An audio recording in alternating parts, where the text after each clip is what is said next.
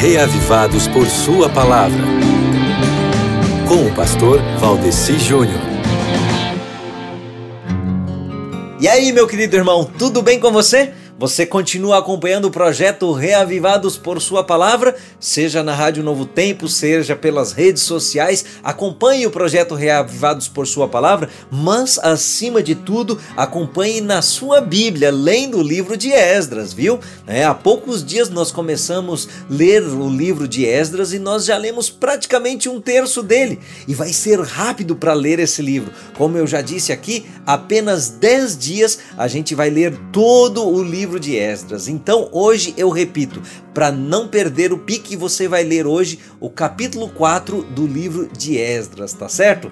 Essa é a leitura de hoje, hein? Ontem eu passei para você aqui um resumo geral do livro, mostrando em quantas partes assim o livro se divide e quais seriam as divisões do livro de Esdras, né? Assim de uma forma geral.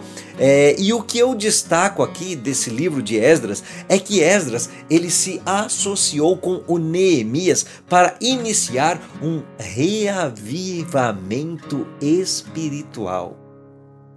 Entendeu, amigo ouvinte? Esdras se empenhou junto com Neemias para iniciar um reavivamento espiritual. Sabe como?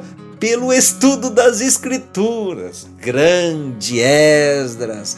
Com essa, ele se tornou o criador do sistema das sinagogas judaicas. Sabia?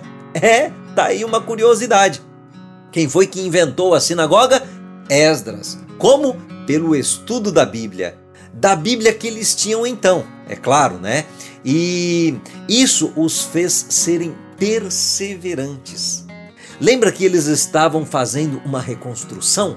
Então, agora no capítulo 4, a gente vê os inimigos fazendo de tudo para parar aquela construção do templo. Foi uma peleia, meu querido amigo ouvinte. Tem momentos na vida que parece que a coisa não vai ir para frente, que a coisa não irá para frente mesmo. E como sair dessa?